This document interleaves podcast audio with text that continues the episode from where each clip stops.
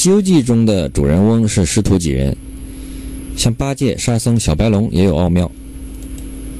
关于天蓬，作为一名元帅，只因酒后戏弄了一下嫦娥，就打了几千锤，免去官职，看似也有点小题大做，是否有玄机呢？而且天蓬是逞雄才去找的嫦娥，他逞的是什么雄？又是和谁逞雄？从天蓬的表现看，实际上并没有把调戏嫦娥的事当做大事，因为他敢于大声叫嚷。书中的嫦娥是普通的仙女，陪伴太阴星君左右。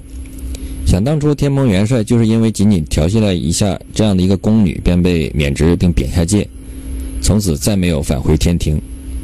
而对比之下，奎木狼则显得幸运很多，在下界吃人，而最终复职，其中的奥妙在哪里呢？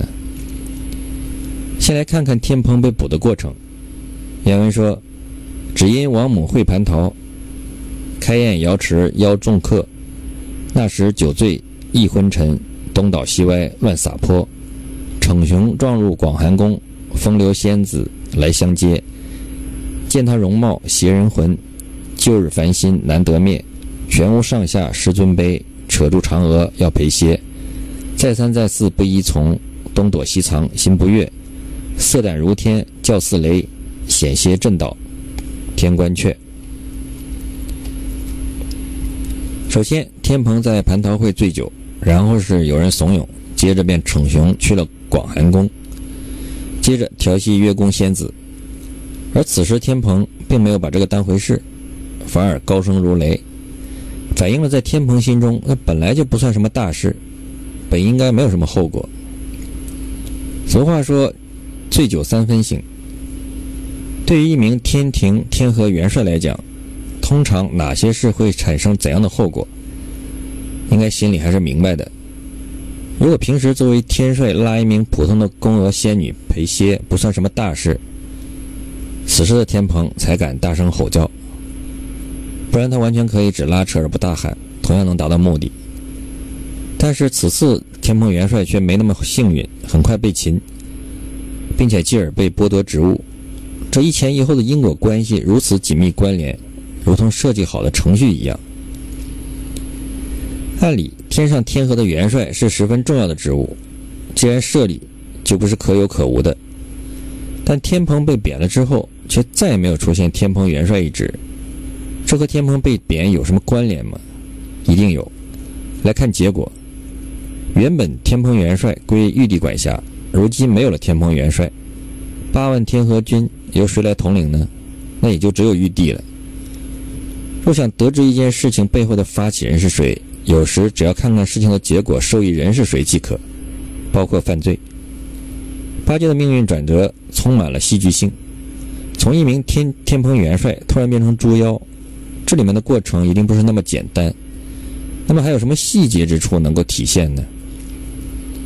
猪八戒为什么说孙悟空到天宫代理他许多呢？呃，实际上围剿孙悟空并没有提到天蓬。天庭围剿孙悟空以及花果山的妖王，没有要求天蓬及其手下出面，而八戒却说孙悟空闹天宫代理他许多，这很奇怪。再看巨灵神被孙悟空战败，而后来还参与了围剿牛魔王，倒也没有被带累。作为一个旁观者天蓬却被带累，这就是矛盾所在。有矛盾就有丰富的信息。八戒最为关注的应该是从天蓬元帅被贬下界变成猪精之事，说是被带累，也应该是与此有关。可是孙悟空闹天宫为什么会带累其从天蓬到猪妖呢？原因可能有多种，其中一个可能是在孙悟空闹天宫之时与其无关，但在闹天宫之后，天蓬与其产生了关联。到天宫之后，孙悟空被压五行山下。那时天蓬还同天佑一同去请收服了妖猴孙悟空，正要回灵山的如来参加答谢庆祝会，也就是后来的安天大会。此时的天蓬也不见任何被带累。那么所谓的被带累许多，看来是后来发生的事情。此后孙悟空一直被压在五行山下不得动弹，而此间天蓬被贬被带累，不能不说很奇特。另一个更加奇特不寻常的地方是。天蓬被贬下界，兵器没有被剥夺，法力也还在，前世的记忆也有留存。对比一下百花公主的转世投胎，就有着十分的不同。这里可以做个推理，就是猪八戒有可能是带着天庭的任务被贬下界的，因此还能够保有法力、兵器、前世的记忆。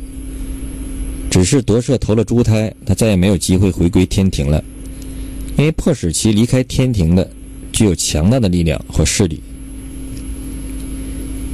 取经一路上开始时，八戒数次要求散伙分行李，几乎成为他的标志性行为。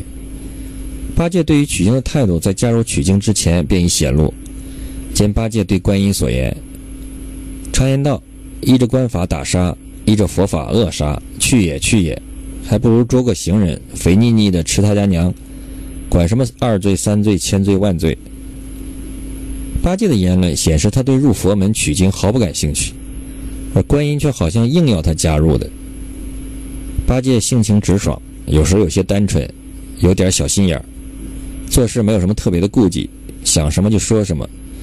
在平顶山平顶山时，八戒就说：“分了吧。”你往流沙河还做妖怪，老猪往高老庄上盼盼还家，把白马卖了，买口棺木与师傅送老，大家散伙。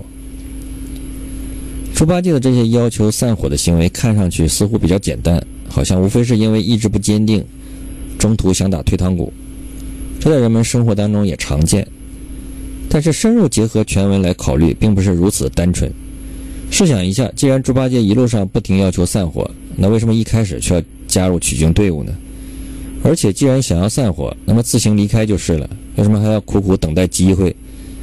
到了某些条件具备时，才要求大家分行李，而后看看形势不对，又继续跟随取经前行，然后再继续等下一次分行李的机会。这种看上去不太合理的地方，正是因为其背后的深层原因所造成的。一个合理的解释就是，猪八戒加入取经行列属于一种被迫的、违背违背其意愿的行为。并且这股强迫的力量无法公开与之对抗，但其所参与的事物的结果也并非算不上是一个好的结果。若果真实现，也可以接受。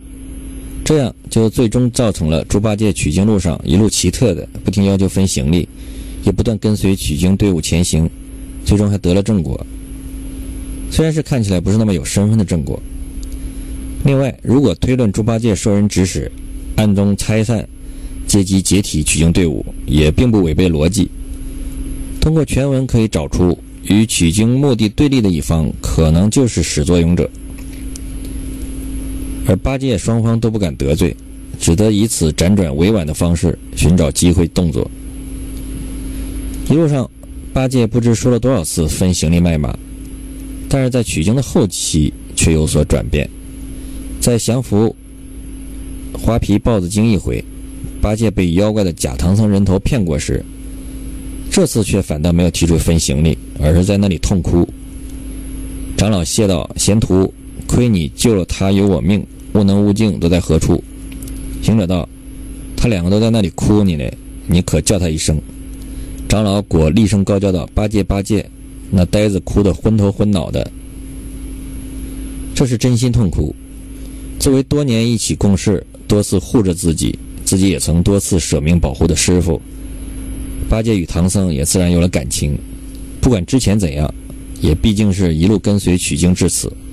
无论是否愿意，取经也是八戒必然的归宿了。此时的八戒倾向于认可取经之路，而不是初期的犹疑。最终，八戒因为挑担有功，终归佛门，也算是得了正果，有了归宿。